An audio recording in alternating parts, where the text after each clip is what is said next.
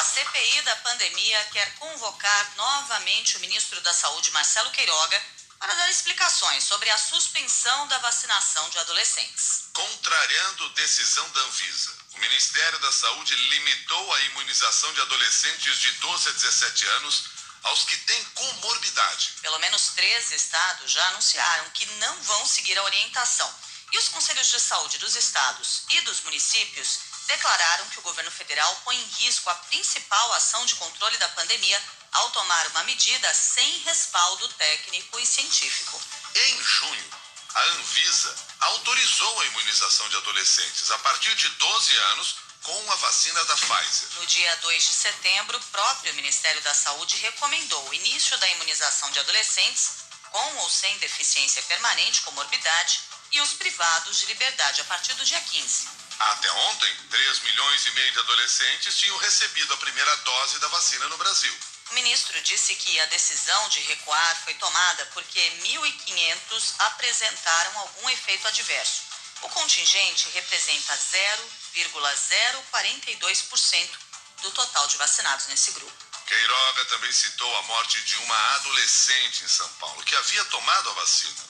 Horas depois, a Anvisa anunciou que está investigando a morte mas ressaltou que até agora não há relação causal definida entre esse caso e a administração da vacina da Pfizer. A agência diz ainda que não existem evidências para contraindicar o uso do imunizante da Pfizer na população entre 12 e 17 anos.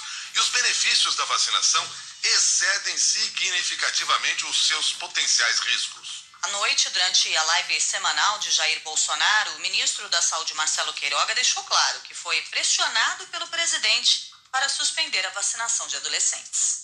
O senhor tem conversado comigo sobre esse tema e nós fizemos uma revisão detalhada no banco de dados do DataSUS. A minha conversa com o Queiroga não é uma imposição. É, eu levo para ele o meu sentimento, o que eu leio, o que eu vejo, e chega ao meu conhecimento. O Ministério da Saúde, como eu falava para o senhor, nós fizemos uma avaliação, presidente, porque a nossa recomendação de vacinar os adolescentes com comorbidades ela começava a vigir no dia 15 de setembro, só a partir do dia 15 de setembro. Qual não foi a nossa surpresa? É, quando avaliamos o, o, banco de dados do DataSUS, encontramos que mais de 3 milhões e 500 mil adolescentes já tinham sido vacinados desde agosto. E o mais grave, presidente, é que não só usando a vacina da Pfizer, que é a que tem recomendação. Durante a live, o presidente Jair Bolsonaro distorceu informações da Organização Mundial da Saúde para justificar a decisão de suspender a vacinação de adolescentes. Deixo claro, a OMS é contra qualquer, qualquer, qualquer vacina em, menores de 12, 12 a 17 anos. A Anvisa diz que apenas faz. E tem alguns governadores e prefeitos impondo qualquer tipo de vacina, não interessa quem seja o menor, entre 12 e 17 anos. É isso que transformou o Brasil quando se deu amplos poderes para prefeitos e governadores gerir essa questão. Se fosse o pai do governo federal apenas, teremos uma determinação, então é tudo resolvido. Agora, se tivermos efeitos colaterais graves, eu quero saber quem vai se responsabilizar. Nós aqui estamos fazendo a coisa certa. Agora estamos com uma questão aí bastante duvidosa, aqui, O OMS diz que não é para passar ninguém. Uma lei aqui do nosso parlamento aqui pode vacinar os menores de 12 a 17 anos e a Anvisa diz que pode vacinar todo mundo com a Pfizer. Atenção, é mentira que a Organização Mundial da Saúde seja contra a vacinação de adolescentes. A OMS recomenda que a vacina seja aplicada em adolescentes quando a cobertura vacinal total estiver alta nos grupos prioritários. Para a microbiologista Natália Pasternak, comentarista aqui do Jornal da CBN, a decisão do Ministério da Saúde foi irresponsável. A vacina da Pfizer é segura para adolescentes, ela foi aprovada pela Anvisa, ela foi aprovada pela FDA, ela está sendo usada no mundo inteiro e no Brasil com sucesso. É uma vacina segura, é uma vacina eficaz, é uma vacina necessária para os nossos adolescentes que estão voltando às aulas agora, para que eles estejam protegidos e para que eles protejam os seus familiares. Então, o que aconteceu hoje é de uma irresponsabilidade irresponsabilidade do ministro da Saúde, que eu acho que poderia ser rebatizado, né, em vez da gente chamá-lo de Queiroga, a gente pode começar a chamá-lo de Pazuelo de Jaleco, e, e é de uma irresponsabilidade que a gente espera ver em tabloides sensacionalistas e não saindo de uma declaração oficial do ministro da Saúde. No Nordeste, todos os governadores já avisaram que vão ignorar a orientação do Ministério da Saúde. O governador de São Paulo, João Dória, também decidiu manter a imunização dos adolescentes. Um equívoco do Ministério da Saúde determinar a suspensão da vacinação dos adolescentes de 12 a 17 anos. Nós não faremos esse equívoco em São Paulo. Aqui, nós vamos continuar a vacinação. O centro uh, científico, nosso comitê científico, determinou que nós façamos a vacinação. Podemos e devemos prosseguir, e assim faremos. Agora são 6 e 9. Uma pesquisa da Datafolha divulgada ontem mostrou que 54% dos brasileiros reprovam a gestão do presidente Jair Bolsonaro no combate à pandemia. 22% aprovam. Na disputa eleitoral, a pesquisa da Datafolha divulgada hoje revela que o ex-presidente Lula mantém larga vantagem sobre o presidente Jair Bolsonaro. No cenário em que o governador João Dória aparece como candidato do PSDB, Lula tem 44% das intenções de voto e Bolsonaro 26%. Dória tem 4% e Ciro Gomes 9%.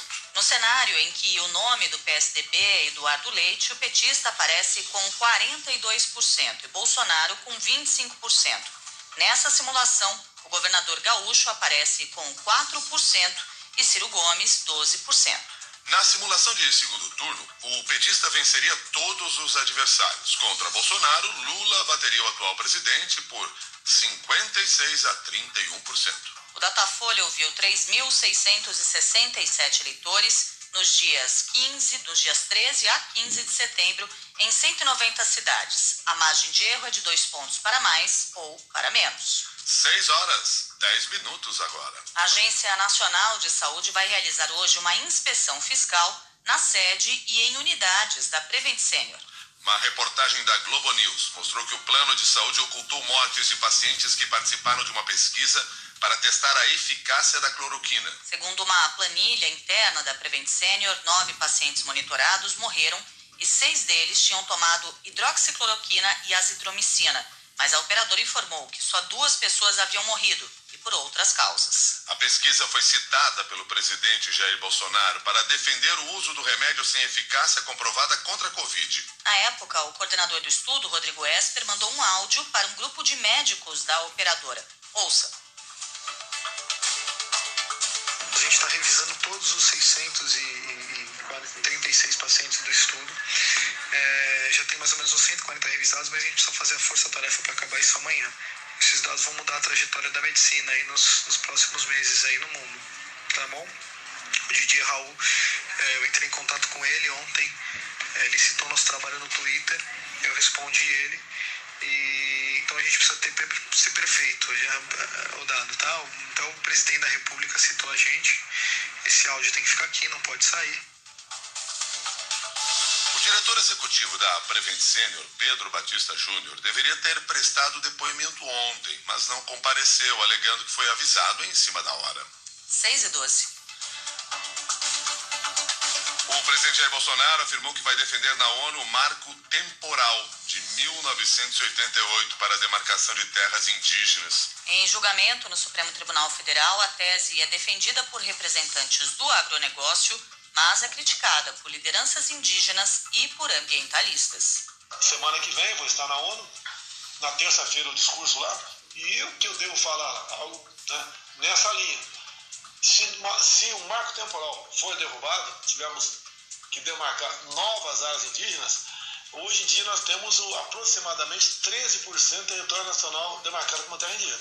Caso tenha esse, que, que ele vai encontrar um novo marco temporal, essa área vai dobrar teremos aproximadamente 26% do território nacional demarcado como terra indígena. Isso é equivale essa nova área equivale uma França e Alemanha juntos. Então tem gente lá fora pressionando, né?